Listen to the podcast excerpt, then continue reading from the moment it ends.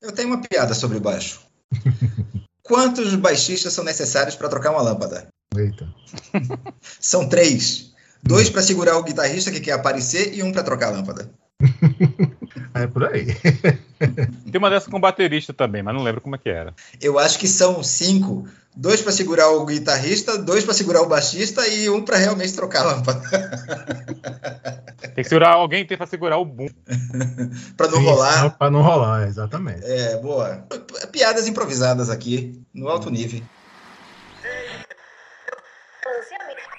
Alto nível, o seu debate de qualidade. O show de alegria em seu rádio. Fala pessoal, começando mais uma vez o Alto Nível aqui na sua Spotify FM, YB 930 kHz. Bom, gente, então, o tema de hoje, depende de quando você está ouvindo, né? Porque hoje, no caso, nossa, é terça-feira que estamos gravando. Este tema será baixo, não é isso? Temos um convidado, mas antes eu vou chamar meu de crime, Augusto Pereira. Alô, pessoal, esse aqui é o Alto Nível e a gente vai falar sobre linhas de baixo com o nosso convidado, Bruno Camelo, que também a gente podia chamar de Bruno Cabelo, porque é um dos caras com mais cabelos por milímetro quadrado de pele que a gente conhece nesse Brasil. É verdade, Bruno? Boa noite. Boa noite, dia. pessoal. Boa tarde, tarde para quem ouviu à tarde e bom dia para quem ouviu pela manhã. Exatamente. Bom, eu sou o Bruno, conheço o pessoal aí do podcast faz um tempinho já, pouco tempo. E... Umas, só umas décadas? É, só umas décadas. E aí, curiosamente, eles participaram aí dessa, dessa minha trajetória de tocador de baixo, né? Que eu não sou baixista, eu toco baixo. Baixista é, é aquele camarada que realmente gasta um tempinho da vida dele estudando. Eu acho que eu gastei muito pouco tempo estudando, menos do que eu deveria, mas enfim, dá pra, dá pra desenrolar. É, tem uma coisa aí, menos do que gostaria, né? Na verdade, é, porque é, é o que deu também. Foi. Mas comecei com, com violão, para variar, escutando Legião. Esse violão tinha uma foto do Guns N' Roses colado dentro dele. Eita. Muito estilo. É. Muito estilo. E esses dois aí, com certeza, eu lembro desse violão, eu tenho até hoje. E a primeira vez que eu toquei um baixo, não foi um baixo. Foi, foi um violão? Foi, um, foi uma, era uma, uma bandinha aí de, de, de, de cursinho e o camarada chegou lá na, na, na festinha com uma, um case de, de guitarra, uma, uma bagzinha de guitarra, mais rechonchuda do que o normal. E quando ele abriu, tinha uma guitarra de fato e um Frankenstein, que era uma guitarra transformada no baixo. E a coisa era tão tosca que ele não se deu o trabalho nem de reabrir a, a, a cavidade lá do, da pestana, né, do nut. Ele derreteu mesmo para poder caber a corda mais grossa. Ele aproveitou a mesma pestana da guitarra para colocar a corda do baixo. É, aí, Frankenstein mesmo. É, e esse foi o primeiro baixo que eu toquei, esse aí nem era baixo. E aí eu só vim ter um baixo mesmo, já foi lá pelo exílio de 93, e esse mesmo baixinho eu tenho até hoje, e aí na época eu ainda escutava, acho que era começando a ouvir alguma coisa mais, mais, vamos dizer assim, esqueci agora a palavra. Mas o contato com música vai fazendo a gente apurar o ouvido também, né? E selecionar o, selecionar é. um repertório, ampliar o repertório espera aí, quando é que você acordou para o universo do baixo na sua vida? O negócio não é só guitarra, velho, é baixo, tá ligado, grave, fazem diferença. Falei pra gente. Começou com Pink Floyd. Pink Floyd. Isso. Roger Waters. Eu dizer, é, dizer assim, a primeira coisa que eu escutei de baixo que me chamou a atenção foi, foi o Roger Waters. Na época, é, eu me lembro de escutar muito Green Day, muita coisa, mas apesar de ter algumas músicas que tinham uma, uma, um baixo meio até que marcava bem, que se destacava, mas é quem, quem chamou a atenção mesmo, quem abriu o meu ouvido pro gráfico foi o Pink Floyd. Engraçado, para mim foi David Bowie, As the World Falls Down. Uhum. Que, e aí tem um baixo que tem um, dá uma Sim. deslizada bonita assim. É. David Bowie, grande baixista, não é isso? Não, foi uma música de David Bowie, caramba. Quem cantou abaixo? Não. não sei quem foi. É que o assunto veio agora, eu não fiz a pesquisa antes. Mas está na sua lista e você, e você tá dando spoiler ou. Não, meu amigo, eu preservo aqui as informações com cuidado. Vou soltar no momento certo e adequado. Hum. É. ah, isso aí já dá outro, outro episódio. O, o baixista dos, dos famosos. Verdade. Né? Por exemplo, é, você, quem, quem tocava baixo como é que o Jackson, olha. É, Bruno, a gente fez uma. A gente teve uma conversa prévia, né? E aí para dizer o que é que a gente ia, do que a gente ia falar hoje. Aí eu falei, a gente vai falar sobre linhas de baixo que são gostosas pra gente, que a gente gosta de ouvir, que são que a gente queridas pra gente. E o que é uma linha de baixo? Me conta aí. A linha de baixo em si é eu defino como sendo o tema da música, é aquilo que é a levada da música, o que, vamos dizer, o que repete na música. Então, vocês contam a linha, ela, ela vai a música toda ali. Pode ser, pode. Quando, quanto mais harmônico o baixo, mais bonito, né? Às vezes Sim. você vê o baixo mais na, naquela marcação ali junto com a bateria, sustentando a cozinha, e a parte mais harmônica da história fica para para guitarra, mas às vezes as coisas se aproximam e aí é quando tem um maior destaque no, no, no, contrabaixo, quando você percebe mais, quando ele fica mais perto, assim fica passeando mais entre a harmonia, deixando um pouquinho a, a marcação da base do lado. Mas assim, é sempre bom o baixo ter aquela essência de marcação mesmo, que é, é, é essa é a função dele na música, marcação. E, e a linha você... ela vai seguir durante toda a música ali, vai se repetindo. E por que, que você acha que as pessoas, que boa parte das pessoas, ou, ou as menos as menos atentas aos detalhes musicais não se atentam ao baixo? Cara, é porque nem sempre é, é fácil na própria música mesmo, na, na, não sei se questão de, de estúdio, não sei, nunca, raramente isso é valorizado numa, não posso dizer numa mixagem em si, mas quando você ouve no, no geral, sempre vai haver um destaque na, na guitarra. E assim, o som mais fácil para você perceber sempre é aquela, aquela faixa mais média, que é onde a guitarra domina. E a parte da, da cozinha mesmo, da base, nem sempre tá, tá atuando. Tanto que quando você pega um camarada como Jaco Pastore mesmo, então ele praticamente domina a, a, a, aquela sonoridade. Ele tem uma sonoridade característica para começar e o baixo vai para frente da baixo música, vai pra né? frente da música. Então, assim, tem normalmente as músicas não tem essa característica de ter o baixo na frente. Sempre tem aquela domínio da guitarra, tem um solo da guitarra. Quantas músicas tem um solo de baixo? Vamos para nossa lista? Só uma coisa antes de ir para a lista, uma, uma, última pergunta para o Bruno de introdução. Vocês não acham que essa coisa do, do baixista ser ignorado, do baixo ser ignorado nas músicas, tem muito a ver com a nossa forma ocidental de construir canções e muito a ver com pop? de que o agudo sempre vai ser aquela coisa que vai dar um tom na tua cabeça, te chamar a atenção, o agudo da guitarra. E justamente os, os, riffs de baixo, que as levadas de baixo que mais se sobressaem são justamente as que pegam nas partes mais agudas da, da música, no, do, na, do, do, braço, na corda mais aguda, e que aí você pensa, ah, são baixos e tal. Vocês não acham que teve um pouco isso, não? De, Exata, exatamente. psicologia da ele, coisa? É, por ele vir para a parte que seria, teoricamente, da guitarra, que é aquela mais harmônica, de solo e tal e aí é quando o pessoal atenta, então alguma coisa ali que não, mais pesada, mais encorpada. Então, aí, nesse quando... momento você fica, consegue perceber melhor. Fica mais coberto até pela bateria, inclusive. Acontece muito. Sim. O, eles acabam né? se misturando, é, com o bumbo principalmente. A gente, eu, eu toco muito, é, é o normal, eu preciso muito da, da bateria para tocar. Então, o baixo e a bateria eles se, se, se, ajudam, mas acabam concorrendo. Isso depende também da, da forma que a, a música é, é gravada, da, até num show mesmo, se, se a equalização não for bem feita, o baixo fica totalmente encoberto, e aí tudo isso são fatores que contribuem para o pessoal cada vez perceber menos o baixo. Eu acho que tem a ver também com a, com a sei lá, com a educação musical, com, com a atenção para as sutilezas da música porque é, é uma segunda voz, né? Sim. Ele, ele, o baixo tem a função de fazer uma segunda voz harmônica, ou tem a possibilidade de fazer. E se for bem explorado isso, fica muito bonito, fica muito rico. E, e as pessoas que gostam de música com segunda voz, tipo, que gostam de sertanejo, mas não percebe a segunda voz de sertanejo, também não estão muito atentas para tá, isso. Isso, né? tá nessa mesma vibe aí. O, é, mais ou menos isso. não vai buscar lá aquela, aquela terça do, do, do da segunda voz. Não, não vai. O, eu vi uma minissérie com o Paul McCartney e o Rick Rubin, né, aquele produtor, que eles pegavam várias músicas dos Beatles e na, no solo e, e estavam prostrados em, em, frente a uma mesa de som onde separava todos os canais das, das gravações master. Aí o Rick, ele separava assim para ouvir os baixos do, e a gente escuta a parada cristalina ali de um jeito que você não escuta na, com tudo misturado, né? É, é engraçado como o baixo é a maior vítima dessa, dessa coisa de misturar tudo na, na zoada. E se você pensar nos fones de ouvido, então o baixo fica totalmente desprestigiado, né? Ah, Esses fones né? pequenininhos, É. é, os pequenininhos têm menor potencial, né? Tem menor, capacidade de, de expressar os graves. Isso. Aí o Dr. Dre veio pra fazer justiça com o. Como é que chama? Beats, né? A marca dele que deixa o grave bem acavalado, assim. E é isso, gente. Então comecemos nossas listinhas. Vamos, quer começar, Márcio? Deixa eu só ver com quem eu começo, né? Então eu começo. Ah, Lembrando, não são os melhores, são os que você gosta, que você ouve e, e diz, massa, isso aí.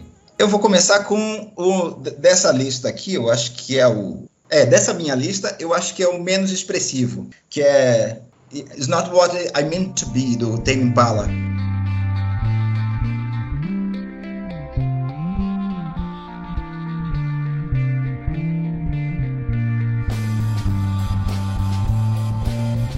porque ela tem essa, essa melodia, essa repetição e essa ondulação que eu acho muito gostosa. E enquanto a, a melodia vai seguindo, a, a voz e a guitarra vão, vão seguindo, ela vai constante, muda no refrão e depois eu, eu acho ela muito envolvente. eu tô ouvindo baixo, é bem legal. Tá, é esse trechinho aí. Tá, eu vou botar mais claro depois na edição, mas essa é a número, minha número 5. Quem é que toca baixo? Porque o Kevin, na verdade, é, é a banda, né? Ele É. chama a galera de vez em quando. Não, eles trocam de, de baixista, eles alternam o, quem toca teclado e baixo. Verdade, dependendo da música. É, Hum, isso é bom. Deixa eu ver se eu acho aqui, peraí. A xixa na gravação dessa. Foi o senhor Don Simper. Don Simper. É. Pra Tame Impala, pra quem não conhece, é uma banda não, na verdade, australiana. não, não, mi- minto, culpa nesse, tira que abre. Mas é o Kevin mesmo.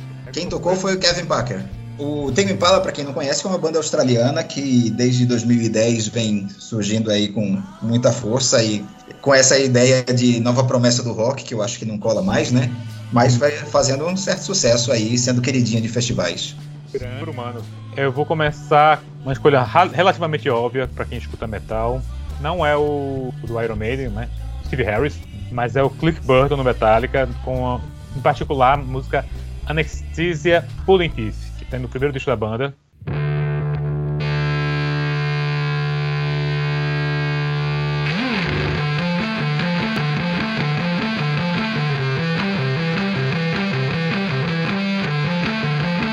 Deve conhecer, né, Bruno? Uhum. é instrumental, que é só pro Cliff Burton esmerilhar lá, que ele bota lá um- uma distorção, mas toca de um jeito bem suave, que parece... A primeira vez que eu ouvi essa música, parecia parecia é, trilha sonora de Atari, tá ligado? Nunca tinha ouvido uma banda de metal só desse jeito. E ele usou o pedal de wah que Sim, até também. então era muito usado em guitarra só. Então ele foi Verdade. colocou no baixo. É que faz... É, uau! Quando o bicho dá um grito, é um uau. O camarada era fera mesmo, porque no primeiro disco da banda ele já emplaca logo uma música solo. Fica aí. Se garante. Então é isso. Aí o, o Cliff, né, infelizmente, ele gravou só três discos com Metallica, porque ele foi vítima de um acidente de ônibus da banda em um turnê. O ônibus virou no gelo e o cara foi esmagado pelo ônibus e morreu precocemente. Eu não sei quantos anos tinha, mas. E, mas assim, ele até hoje. Por esse... Oi? Foi em 86 o acidente. Mas ele até hoje é lembrado como um dos grandes baixistas do metal, e particularmente essa música acho que foi o ponto alto dele. Gosto muito. Primeiro vai ser o Jaco Pastores e a música é Portrait of Tracy.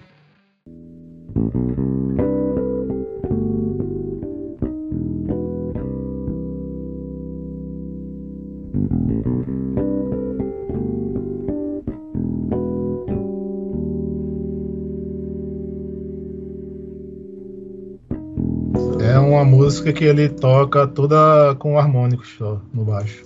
Só fazendo tim, aquele negócio assim. É, aquela, aquele efeitozinho que você bota só o, a- a- a- o dedo na corda, em cima da corda e toca ela. Então sai um harmônico. Hum, assim, Essa sof- música, ela é toda gravada em harmônico. que sofisticado, hein? Muito. Ele é craque. Mas tem um piano também, ou tô impressão minha? Não, só baixo mesmo. É só baixo mesmo? Uhum. Que foda. Bonito, hein? Bonito, tô ouvindo aqui. Quando você ouviu essa música? Isso aí já foi quando. Depois do, do Pink Floyd, né? Que abriu meus ouvidos pro, pro grave. Eu só vim escutar Jaco Pastores, acho que era ali em 2000, 2001, mais ou menos. Ah, você já era mais experiente. É, comecei a ir para esse ladinho mais de jazz. Aí Marcos Miller também veio nessa época. Eu gosto muito do Charles Mingus. Mas assim, Mingus, eu, não, é. eu, não, sei destacar uma música onde o Mingus foi proeminente também. Uma banda boa. É, ele, ele toca aquele baixo acústico, né? Tocou com um, um bocado de gente também. Mas ele, ele tem mais essa pegada de jazz, assim, mas é, é muito bom também. O Jaco também teve um, um, final meio infeliz aí. Um ano depois do, do Cliff Burton. Foi em 87. Morreu, morreu de quê? Morreu de briga. de briga? Tô vendo aqui, faltando 10 semanas pra completar 36 anos. Isso. Arrumou uma briga no bar, caiu, bateu a cabeça. Alguém falou mal do, do baixista, né? Isso me lembra uma história de Yellow que ele ficou respondendo. que ele inventou que estava respondendo um processo para Julie por longo tempo. Como é que é? Yellow inventou que tinha se metido numa briga e contou para Júlia que estava respondendo o processo. De vez em quando ele precisava ir embora mais cedo. Ele disse: É que hoje tem audiência lá sobre aquela história da briga que eu me meti. Sustentou essa mentira por longo tempo. pois bem, lá vou eu. Meu quarto lugar nessa. Não é o quarto lugar, eu vou falar que são cinco, tá? Porque não dá para pôr em ordem aqui. Eu escolho o Rain dos Beatles.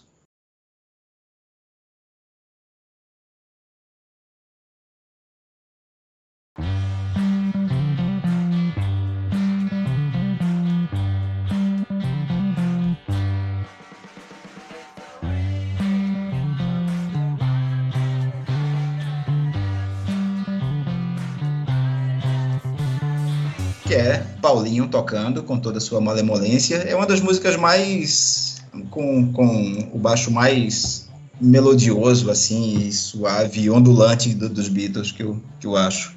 Eu acho bem bonita. É, eu gosto daquele, né? Está... Bum, bum, bum, né? É, ela, ela tem, tem toda um. Tum, tum, dum, dum, dum, Mas é, o começo dela tem essa, tem essa. Quer dizer, a linha, né? A maior parte da música é com essa, é com essa levada. Eu vou citar mais um clichêzão. Eu tenho outras menos clichês, mas é o Flea, do Red Hot Chili Peppers. É, eu não sou nem tão fã assim do Flea ou do Red Hot hoje em dia, já ouvi muito na minha vida. É, mas eu não sou essa pessoa que pira por funk metal, por baixista de funk metal, de crossover, nem nada. Mas ele, eu lhe admito que ele manda muito bem na, na cover do Steve Wonder, que é Higher Ground, né? Com aquela introdução incrível do no slap, né?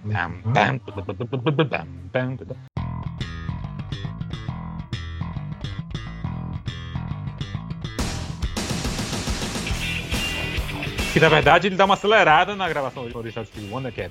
Um... Sim. Na verdade. Deixa mais agressivo é. assim, fica muito bom também. Eu pensei em Flea e também pensei em algumas músicas de Steve Wonder para falar de, de, de um dos meus baixos preferidos, porque são muito marcantes, né? Mas. Mas siga aí.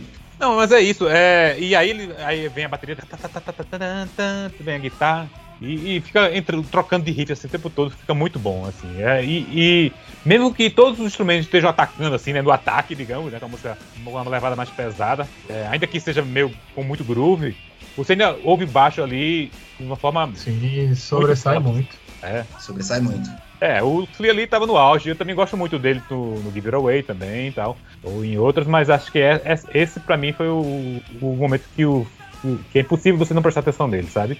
Eu acho ele muito bom, acho ele sensacional. Mas, assim, como a lista é os que eu mais gosto, assim, que me, me aquece o coração, então essa não é. Eu acabei não entrando na minha lista. Mas se eu fizesse uma lista dos mais foda, ele certamente entraria.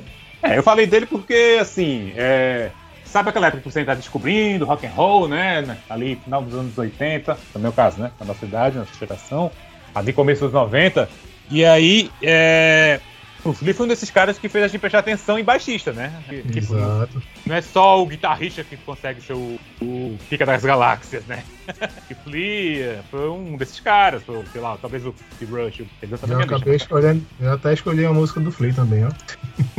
Eu acho que você prestou atenção nele porque a meia dele estava mais preenchida. ah, não, aquelas meias tudo mole, velho. Aquela, aquela ponta frouxa no fim, não acho não. Eu vou ter que pular o Flea agora. Vai ser o Larry Graham. E a música que eu escolhi foi Pau.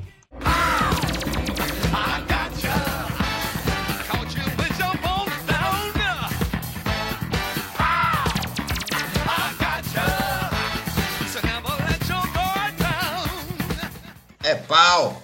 É pau. Tô vendo aqui. Eita, que funk loucura da porra. Pesadão. Pesada.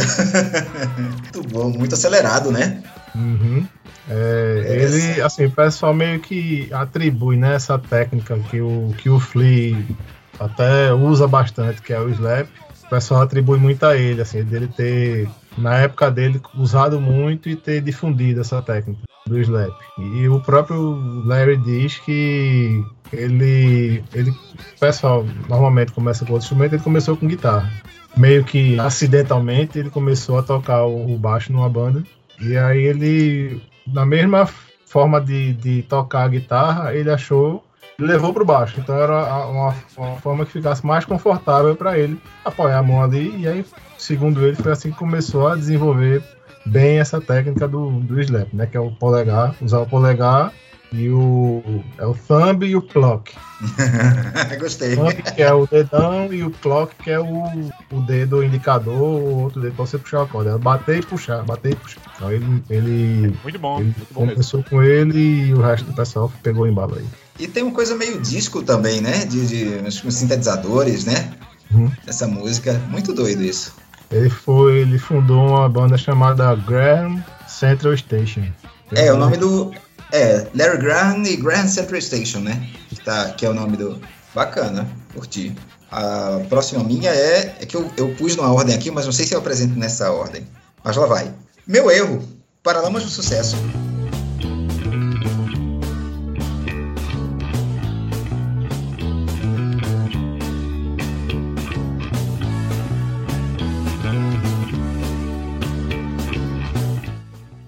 Linha de baixo bem bem conhecida, que é bem fácil de identificar. Tá aí, mais uma, mais um baixo que me chamou a atenção já ainda pequeno, que é que é bem parte da melodia, né? E, e, é, e é repetida pelo teclado, né?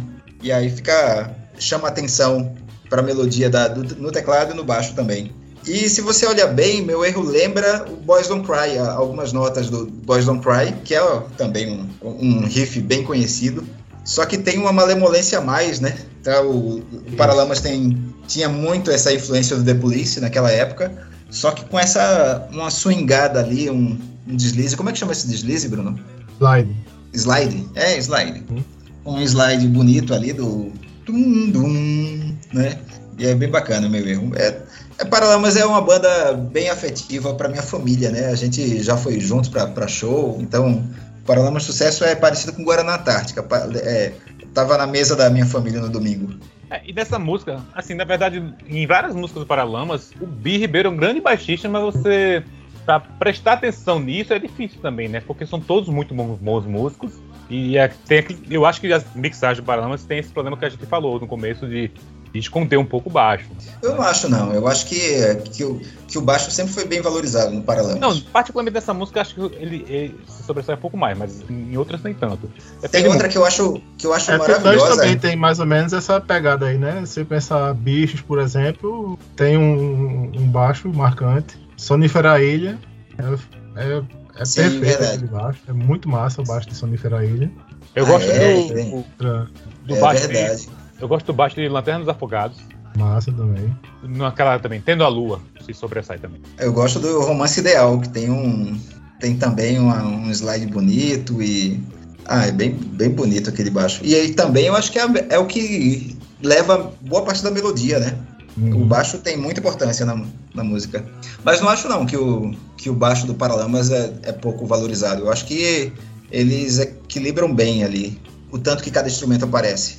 Existem várias músicas do Paralamas também que esse truque do, do arranjo, a guitarra parar pro baixo ou pra bateria aparecerem mais. É, rola isso, por exemplo, na introdução do, do Beco. Sabe que lá, o baixo. Uhum. Tudo, Com, trompete e tal. Aí, próprio- meu erro mesmo. Tem, todo mundo para e, daí- e vem. no finalzinho, né? Depois entra. É, É. Pam, pam, Aí volta. É, isso aí. For pra uma pessoa, uma pessoa menos, menos clichê do que as outras duas que eu falei antes, Earth, Wind and Fire, eu vou com Verdine White, grande baixista, mais um, mais um brother black na jogada, que eu não trouxe Graham, mas o cara de Merida também, em Boogie Wonderland, né?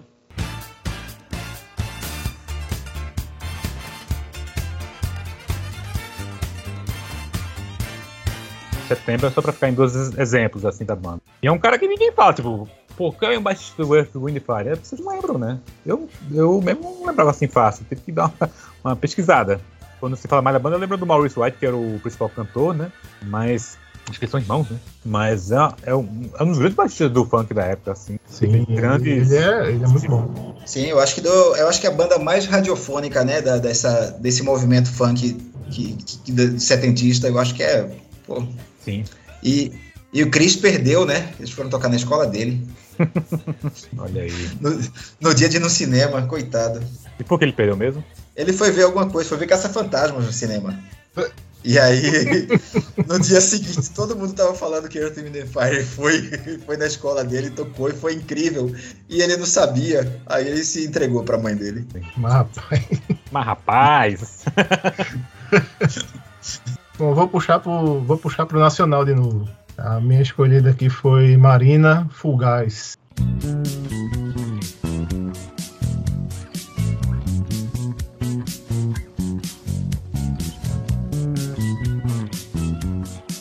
Aham, o cara blefou aqui na lista que me adiantou, hein? Aham, eu tive que me adaptar. Vocês mataram dois baixistas aqui que eu escolhi, eu tive que fazer um, um improviso agora. Mas, mas podia manter a, a, música, o baixista? Não, podia, é, podia citar o seu. Tá, tá mas é. Vou, é, vou citar, é um mas vou, vou colocar outra música na próxima rodada. Mas Fugaz, né? eu foi, eu fiz a, eu, eu colei esse baixo aqui agora com a, a referência aí do, do meu erro. Caiu aqui na, na, na lembrança e até porque a gente tem essa é, na, na, na, banda a gente toca essa música. E é um baixo sensacional, é, é o que leva a música toda, tem uma, uma, uma, uma sonoridade massa, a harmonia que ele faz, tudo é, é, é sensacional nesse bar. É, Quem gravou foi o do, do, do, funk, né? É, foi Liminha? Foi Liminha. Eu ia perguntar quem é que tinha tocado. Liminha, um grande baixista. E ele a, produziu isso também, não? E a história dele. Não, quem produziu. Foi não. Quem produziu, agora não lembro o nome. Não, tá aqui, João Augusto, acho que será que foi o pai do. Foi irmão de José Augusto que cantava Sábado. Olha aí. E ele, ele, a inspira, ele disse que se inspirou na batida de Beat Hum, tudo a ver, hein? Não é? Tudo a ver, verdade. A Beat foi, gravada, foi gravada antes de Fugaz? Não, ele, ele se inspirou. 54, é verdade. Foi Sim. eu tava ouvindo, anos depois, né, de já conhecer a música, eu tava ouvindo é, Samurai, de, de Javan, e eu disse, rapaz, essa gaita aí tem a cara de Steve Wonder. Aí depois eu fui procurar quem é que tocou. Não é que foi Steve Wonder? Foi o próprio. Massa, né? O cara tem uma assinatura assim reconhecível. meio que confessando uma coisa, eu não, eu não gosto muito de Djavan, mas eu escuto por conta dessas, dessas coisas. Né? Tem um muito baixista legal que tocou com ele. Os baixos de, da música dele são muito bons, muito massa. Tem um miado vazando aí, galera? Tem. Tem, tem é, bem. É Paçoca aqui, que sempre a, a participa do programa. Ah, eu tô com um aqui do lado também. Billy. Billy? Billy. Não é Billy, Billy não, Jean. Billy, Billy Jean. é, massa, gostei de Fugaz. Seu erro foi crer que não incluir música nacional bastaria, né? Olha. Tem outro nacional, tem outro nacional, tem outro nacional. Aí tá, tá na surpresa. Segura aí, então segura aí. Sou eu de novo. Tem outro baixista que eu gosto muito, que é o Peter Hook, do New Order e do Joy Division, que tem, uma, tem um estilo muito, muito dele, né? Uhum. Que ele tem muita repetição de nota aí, e, e, e isso, né? Ele meio que conversa com a guitarra e às vezes até tomando a frente da guitarra. E um dos motivos é porque o guitarrista não era grande coisa, né? Não, mas tem a versão do Peter Hook, hein? Olha lá. É, ah, é? Tem um pouco de fake news nessa história. Mas eu acho que eu tenho que concordar que faz sentido essa versão, né? hum, é, não sei. Sabe faz sentido. Veja bem. Um canalha, né? Tá ligado?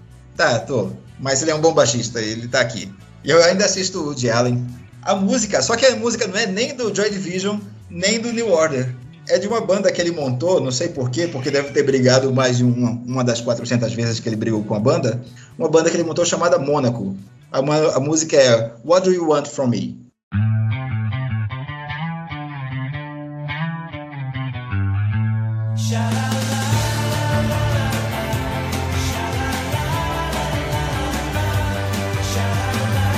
What Tem... do you want? É, tipo... é É essa aí. What do you want from me? It's not what I used to be. Essa música? É. Tá o Peter Hook não, sabia não, hein? É ele que tá tocando baixo.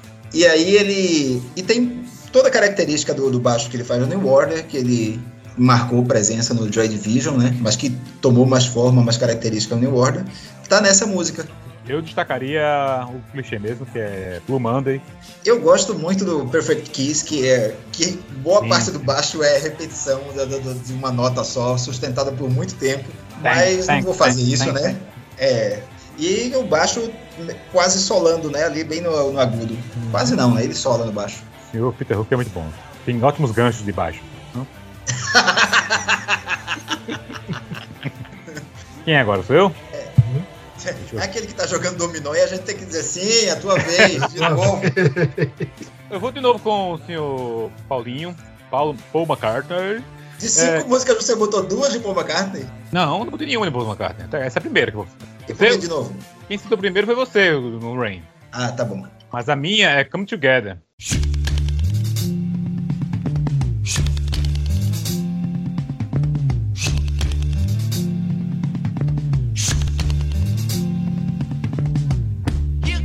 na verdade, é, apesar de ter sido uma música que ele teve uma ajudinha ali do Chuck Berry para fazer, né? Ele e o John, que é You Can Catch Me.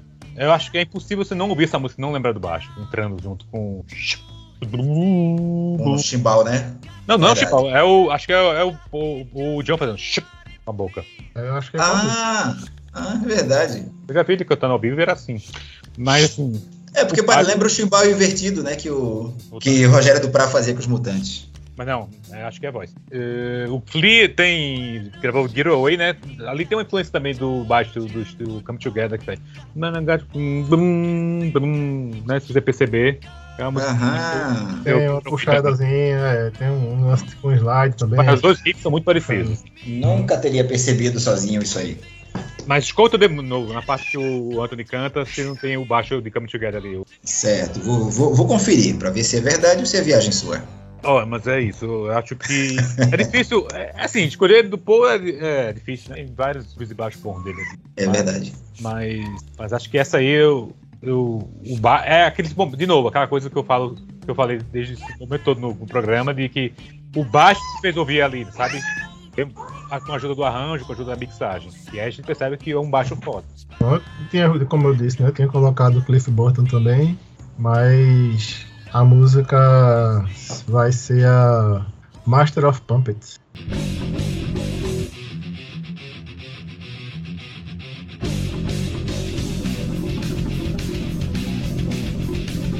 É o, vamos dizer, a fase madura dele. E é uma música que tem um baixo que você não acredita que uma pessoa é capaz de tocar aquilo.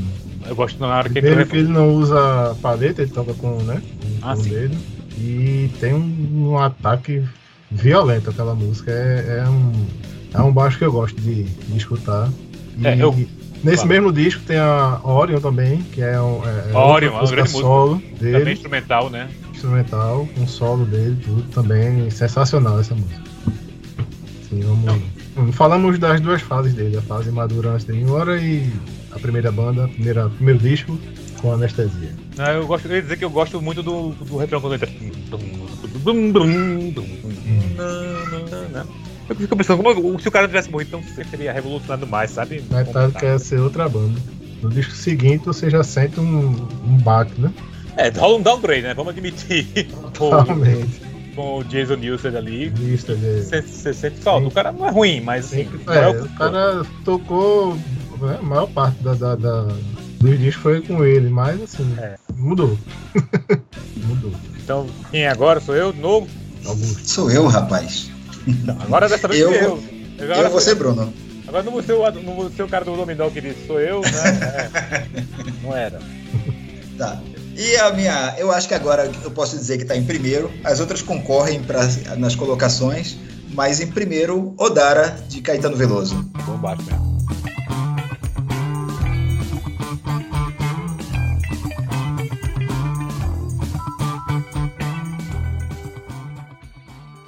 um hit só ali, mas é o baixo faz a música, né? Deixa eu, deixa eu pesquisar quem é, né, para poder falar dele. Quem é? Eu não vi isso. Roger Moreira. Roger Moreira. Não. Ah, não, caramba. Eu achando que... eu achando que era o nome do. Aí depois eu, eu, eu me ouvi falando isso e digo, peraí. Eu falei com autoridade, né? Aí tá... Sim, o maior QI do Brasil, segundo ele mesmo. Arnaldo Brandão. Achou aí? Arnaldo Brandão, o nome dele? É. O baixo de rodar é de Arnaldo Brandão. Mas ele fez mais o que da vida, sabe? Tocou com Luiz Melodia, com Gal e uma é, galera aí. E o Dara, né, que é, tem essa, esse baixo maravilhoso, que é que conduz a música toda, né, e dá o, dá o balanço. Dá, dá o balanço e dá a cor da música, né? É muito bonito o baixo do Dara. Eu gosto, eu gosto. Acho, e, e, é, e, é, engraçado que a música ela tem um, que, uns 6, 7 minutos. E você não cansa do, do baixo. Sim, essa. Levando tudo. Ele é, ele se mantém, ele se mantém na mesma levada e você gosta de estar envolvido nessa levada. Você quer estar ali. Né? Ele é, é, é isso, é envolvente. Uhum. Uhum. Eu vou botar uma, uma mulher aí na jogada. Olha. É também injustiçada, mas é uma grande baixista. Que é a Tina Weymouth Talking Head. Sim, ela é maravilhosa. E, e, e, em destaque, assim, um ponto alto dela, eu vou, vou soltar a carta aqui de Nothing But Flowers, que já é do último disco do Talking Heads, mas tem um baixo que abre a música.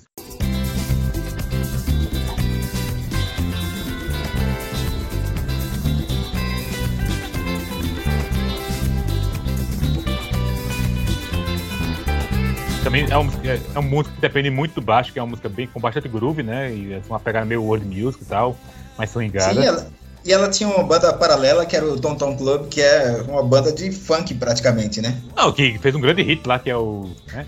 Genius, né? Genius of Love. Genius of Love. Também tem um, também tem um baixo muito bom. É, ela é muito boa, realmente. O meu vai ser o Arthur Maia é a interpretação que ele fez para Abismo de Rosas.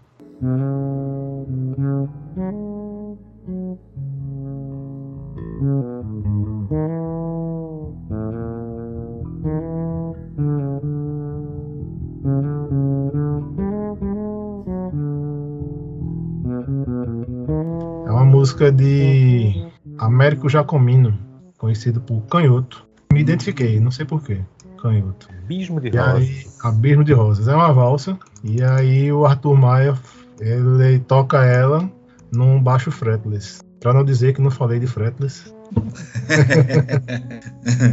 Falei é quando você não paga menos no Mercado Livre, fretless, sem é, frete. Sem frete. Mas conta aí, Bruno, o que é, que é o fretless? Fretless é um baixo sem trastes. Por ele não ter trastes, ele tem um som bem, bem característico mais sedoso, mais roncado. E ele permite então, esse slide mais suave, permite né? Permite slides mais macios, é, permite um, você fazer um harmônico diferente, que é um harmônico que você consegue puxar ele, você tipo tá na, vamos dizer, na quinta casa, por exemplo. Você dá um harmônico e puxa ela até o final do braço, ele vai seguindo com o harmônico. É um efeito bem, bem legal. E o Arthur faz, na, faz nessa música. Se você ouvir uma versão ao vivo dela, dessa Nossa, tá... rosas, ele faz a, a, esse efeitozinho bastante, é bem bonito. É, tá deslizando o tempo todo na música, né?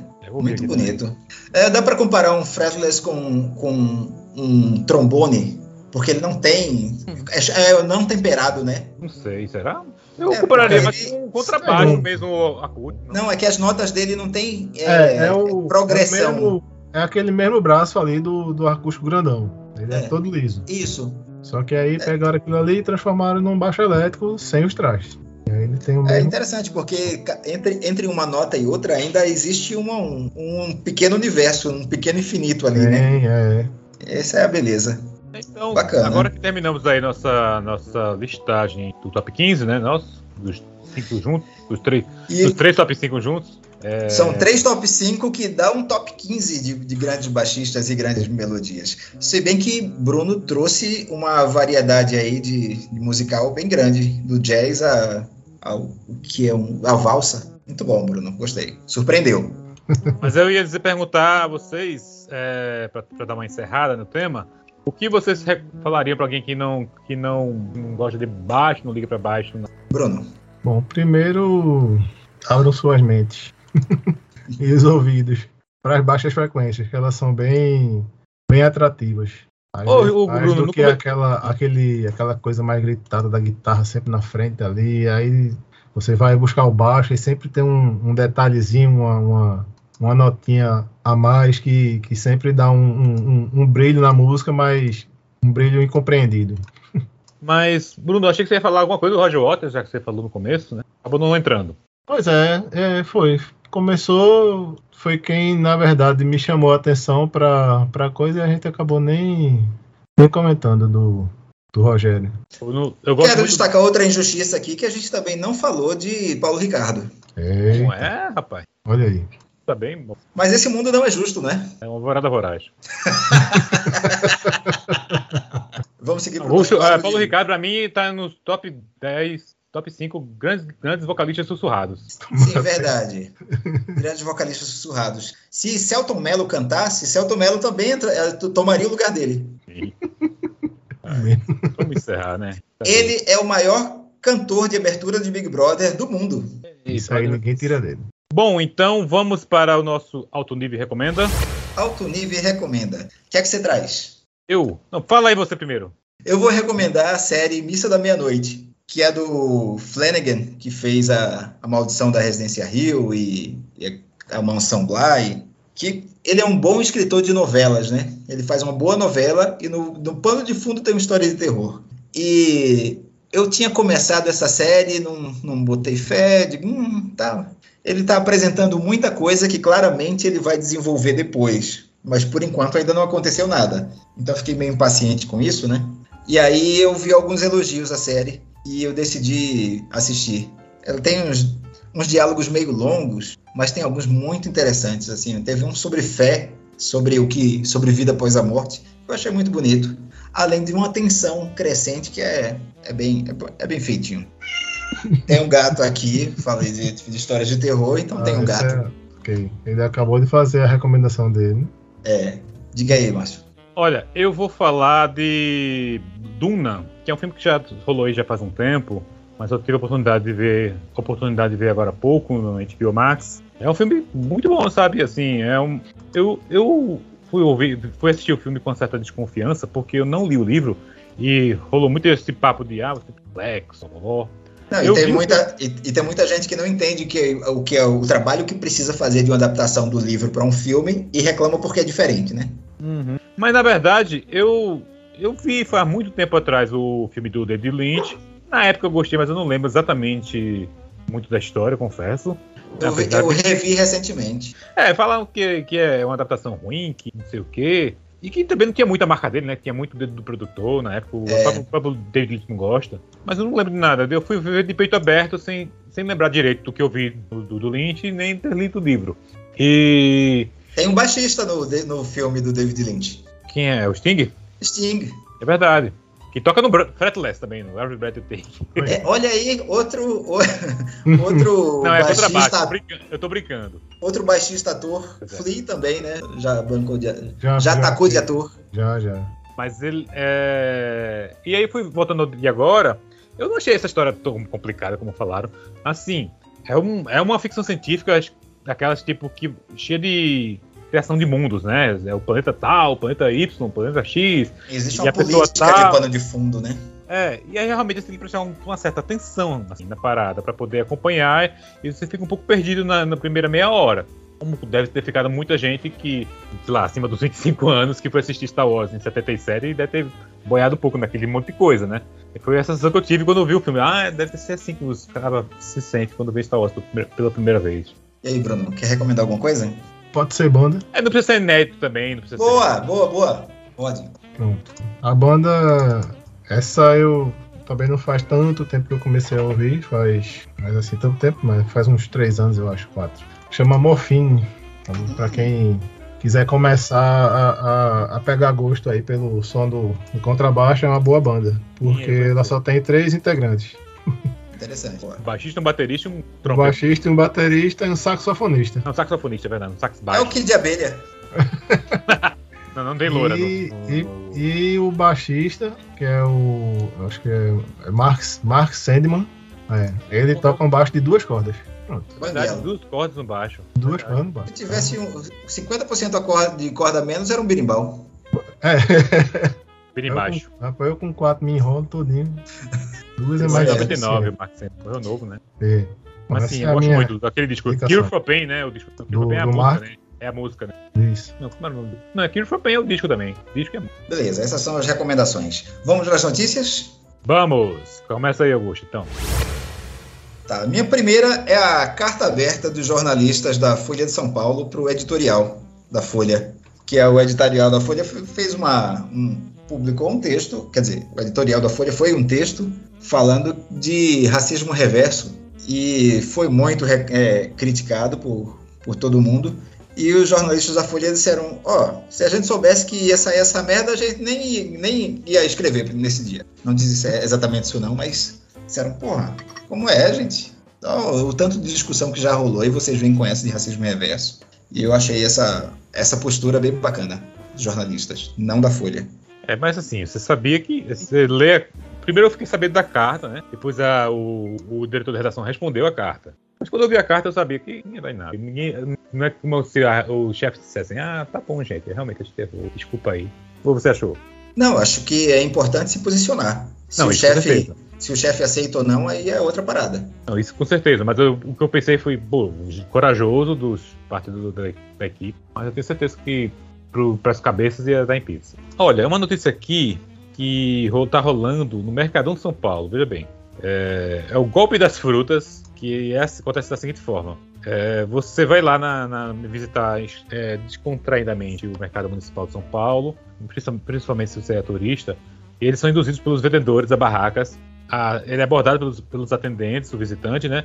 Que oferece a ele uma grande variedade de frutas brasileiras importadas. Aí, enquanto isso, o cara vai gostando, vai sendo bem atendido, enquanto isso, os comerciantes já montam uma bandeja e entrega já embalado pro cara. Aí, na hora do pagamento, vem um susto. 300 reais, 400 reais, 500 reais, porque Sim. o preço informado inicialmente pro turista é tipo, ah, quanto custa a fruta? É, ah, não, é 20 real, meu, meu, meu querido.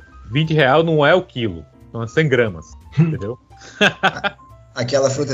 Na verdade, as frutas do mercado de São Paulo são as fitinhas do Nosso Senhor do Bonfim de Salvador. Meio isso, né? E aí o cara fica sem reação, acaba pagando e se sente manipulado, né? Na verdade, as pessoas, as pessoas provam frutas, né? Depois de provar, elas se sentem culpadas de ter comido e não levar. E aí, se você se recusar a pagar, você é pelo vendedor, é xingado e ameaçado. É uma máfia tão perigosa quanto dos taxistas, tem que- temos que dizer. Quase. Não, assim, eu nunca, eu nunca presenciei isso indo lá, mas eu já. No Recife, quando eu ia pro mercado da Boa Vista, eu sentia um pouco essa hostilidade. O cara, você dizia, não, obrigado, tô passeando. Esse cara, não, olha, não, você sabe, fica nervoso, porque você não só olhou e foi embora, tá ligado? Ou só, ou só perguntou um preço. Se você usou perguntar um preço, amigo, tá ferrado. No Recife, a extorsão é outra. Você vai lá, sente o cheiro do arruda, da arruda, do incenso não sei o quê, e se você não levar, ah, alguma coisa muito ruim vai acontecer na sua vida. Mas no mercado de São Paulo também rola um pouquinho dessa, dessa intimidação. É, É, da, da aí, intimidação da, da, da sorte. é, e aí o- eu entrei na Feira da Fruta e ganhou pra mim uma conotação mais agressiva desse, desse, por causa dessa notícia. A Feira da Fruta do Batman acabou virando a feira da, da- do Charada. Exatamente. Olha aí. É, os feirantes agentes do caos. Atenção, Fala aí, ouvintes, aqui tem informação para você se proteger dos perigos dessa vida. Cuidado com a banana aí. Outra notícia. O telescópio James Webb chegou no seu local. Ele está lá no, no, no L, L2, está orbitando o nada. É muito engraçado esse negócio porque é um ponto de equilíbrio entre Terra e Sol e ele consegue ficar ali paradinho sem, sem precisar orbitar um, um objeto. E o James Webb daqui a pouco vai, daqui a pouco não, daqui a cinco meses ainda vai começar a mandar imagens e dados. Como é que Sim. ele anda? hein? Ele, ele tem um jatinho? é? Movimenta como? Não, ele tem alguns propulsores. E aí, quando chega lá, ele foi freando, né? Porque ele sai daqui numa velocidade enorme para ir para longe da, da Terra. E depois ele vai freando, ligando esses propulsores para chegar nesse ponto e ficar sem, sem precisar mais usar os foguetes, né? Ele faz uma baliza ali. É, ele faz uma baliza e estaciona no local em que ele fica estável. E como é que a galera decide? Ah, vai ser tá bonito, tem uma vista fixa, como é que é? É isso, praticamente tem uma vista bonita e está longe do Sol e da Terra, das interferências. Pagou caro pelo ponto? Paga caro, porque tem muito combustível, né? São 1 milhão e 500 mil quilômetros de, de distância. É, a gasolina tá cara mesmo. Para você ter ideia, a Lua tá a 300 mil. Então, para chegar lá é bem caro. Mas é isso, tem quatro pontos de, de, quatro desses pontos de estabilidade que você que o, a coisa não precisa ficar orbitando um objeto. E Mas ele orbita a Terra? Orbita, né? Ele o quê? Ele fica orbitando a Terra ainda. Né? Não, não, ele não orbita a Terra, ele orbita o Sol. O Sol? É, o Hubble, tipo... O Hubble orbitava o Sol também? O Hubble orbita a Terra, está só a 500 km da Terra. E aí semana que vem você vai falar de novo do James Webb falando do quê, Dele? Não, sim, no, no, ano que, na semana que vem não vai ter novidade não, mas é um marco importante, o James Webb chegou lá. Ah, teve na semana passada, teve nessa. Na semana que vem você vai ter que dizer de novo agora, tá fazendo trilogia. Tá bom, tá bom, então eu te trago alguma notícia. Você vai ter que dizer que ele está assinando um Leblon, coisa assim. e o James Webb cai no golpe da fruta no mercado de São Paulo. Pode ser. James Webb, o telescópio da teia. Tira aqui pra minha notícia, né? Senão, vai é... ter mais piadas aí. Com certeza. Com cerveja. James Webb, o telescópio mais antenado da internet. Pare! Ó, achei aqui do, uma notícia do SBT, Rio de Janeiro. Boa. Sim, essa notícia aqui eu trouxe pela, pela bizarrice. O jornal SBT Rio, o jornal local lá, exibiu uma reportagem de, de sexo na praia. A chamada era assim: Rio 40 graus, praias lotadas. Nesse clima, teve gente que aproveitou a calmaria do mar e os balanços das ondas para dar aquela namorada. E aí, e aí eles mostram o casal fazendo sexo em cima de uma prancha de stand-up paddle. Eles borraram o casal, mas dá pra ver no borradinho ainda o casal fazendo aquele movimento horizontal, sabe? É muito estrangedor, tá ligado? E a repórter brinca, o casal mostrou habilidade em cima da prancha. E a música escolhida foi como Uma Onda no Mar, na voz de Luciano. Só, só pérola, gente. Uhum. Não, nessa de, de, repertório eu vi uma que. Um shopping, eu não lembro o lugar. Deu uma chuva fortíssima e abriu algo no, no telhado lá e veio uma, uma cachoeira no meio do hall. E tinha uma banda tocando na. na, na ah, eu vi esse, esse vídeo. Isso. Aí a banda começou a tocar a música do. O Titanic. tema do Titanic. Boa. Aí... Foi, foi na gringa isso aí, né? Senão eles teriam tocado é, foi, Gal foi, Costa. Você acabando de água lá, eu tô no, no, no, no, tema. Eu não vou cantar porque eu não tô nem, consigo nem falar direito aqui, quanto mais dá um agudo daquele. Eu te, Márcio, você ia falar que eles iam tocar chuva de prata, hein? Um Jorge Ben. Minha próxima notícia é a seguinte. Neuralink, empresa de Elon Musk, irá iniciar esse ano o teste de chips cerebrais em humanos, que poderão salvar e reproduzir memórias, além de baixá-las em um novo corpo ou um corpo de robô. E aí todo mundo. É tudo que a gente quer, né? Isso. Todo mundo falando de Black Mirror e dizendo, cara, não faz isso, vai dar razão para os conspiracionistas. Vão dizer que vão implantar esse chip na vacina. a repercussão foi. Ah, temos muita coisa para desconfiar que isso não vai dar certo. É, já vai virar tudo muito porco, né? Ele testou nos porcos primeiro. Testou esse chip nos porcos? Você não viu, não? Isso faz quase dois anos já que ele testou nos porquinhos. Eu queria comentar. Um, fiz um pacotinho um BBB aqui. Eu não tô assistindo BBB, mas eu tô acompanhando tudo pelo Twitter, sabe? É, tem a galera aqui revoltada porque o Thiago Abravanel tá querendo. Fez um motim, um motim do, do bem lá, para que todo mundo pare de de, de seguir de os maléficos, os, os planos maléficos do programa de tretarem uns com os outros. E queriam, e queriam boicotar o jogo da Discord, que acontece às segundas-feiras. Eu não vi no que deu tal o jogo da Discord, sério que foi fraquinho mesmo. Mas eu, eu queria dizer que, ao contrário da galera que ficou irritada porque querem. Tá achando, o entretenimento deles está sendo sabotado para Vanel.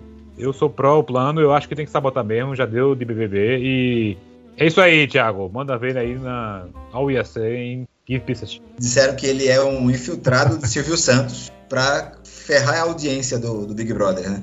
É, a galera compartilhou Não duvido. Não duvido, é.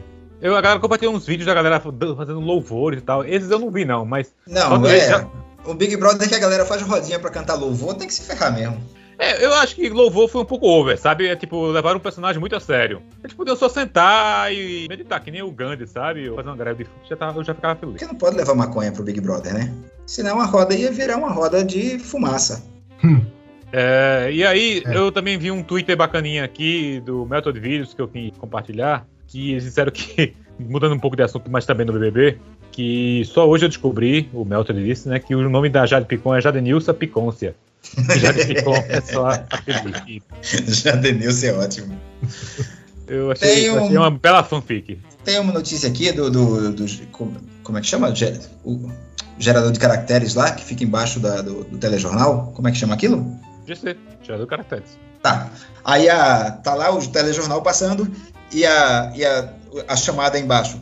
Prefeitura do Rio multa 81 pessoas sem máscara na rola. Está escrito assim: máscara na rola. Era máscara na orla. É, era, era a máscara do Red Hot Chili Peppers. É isso? isso? a meia do Chili Peppers. e eu acho que podia ser a notícia aí do shopping, viu, Bruno? E uma notícia mais antiga que dizia: Forte Chuca coloca São Paulo em atenção, derruba árvores e faz córrego transbordar. Que chuca violenta, hein? Não sobrou parquinho para se divertir. Eu só queria terminar aqui também com a notícia da processo que moveram contra o Universal, porque é, no filme Yesterday, é, eles colocaram a atriz Ana de Armas lá no. no ah, Universal Pictures, né? Universal Pictures, não, não Universal Reino de Deus. É, eu pensei, eu pensei na Igreja Universal.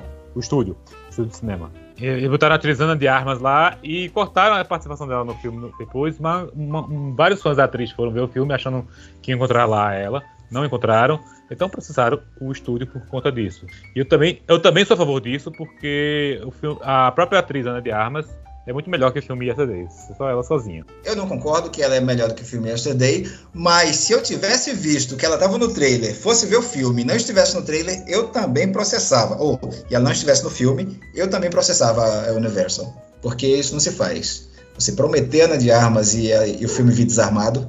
É, é eu assistiria só. Eu, eu compraria o DVD do, eu compraria o DVD do trailer de Yesterday com a Ana de Armas do que ver o filme. Hum, temos um fã clube aqui, hein? Olha aí. Deixa a Siri saber. tá bom, eu acho que já deu por hoje. então, Bruno, muito, muito obrigado aí pela participação, pela, pelo aceitar nosso convite infame. Foi, foi muito eu divertido. Isso aí, foi massa. Trouxe novas cores, inclusive, aí eu vou ouvir todas as músicas que você trouxe e os artistas também, alguns eu não conhecia. Então, obrigado aí por trazer. Bom, que bom, que bom. Essa variedade. Obrigado, padrão, por mais uma vez aí. E você ouve o alto nível onde, Márcio Padrão? A gente ouve o alto nível. Peraí, antes de falar do alto nível, eu queria só ver se o Bruno quer falar suas redes sociais, dar um jabá aí pra galera. Cara, eu nem tenho Instagram, ó. eu não sei nem falar esse negócio. Estragão. É, sabe por que é? Quando você o, fica o, tirando onda com a, com a, falando errado o negócio, quando vai falar sério, aí fala é. errado. Verdade. Eu fico chamando estragão. Uhum. Eu quero falar Instagram, não consigo, tá vendo? Não eu fiquei, isso, eu fiquei um tempo falando eu fico incrível e depois eu não sabia mais falar certo. Mas voltando aí, a sua dúvida, Augusto, o alto nível pode ser ver em qualquer plataforma, é, não sei se qualquer, mas nas principais, Spotify, Apple Podcasts, Google Podcasts, e também no, no link Anchor, ah, de Anchor em inglês, anchor.com, barra alto nível, a-L-T-O-N-I-V-E. Ou Twitter também, twitter.com barra alto nível. A gente tá lá os links tá, que a gente comenta no programa, os links dos programas. Comentem com a gente lá o que vocês acharam, o que vocês odiaram.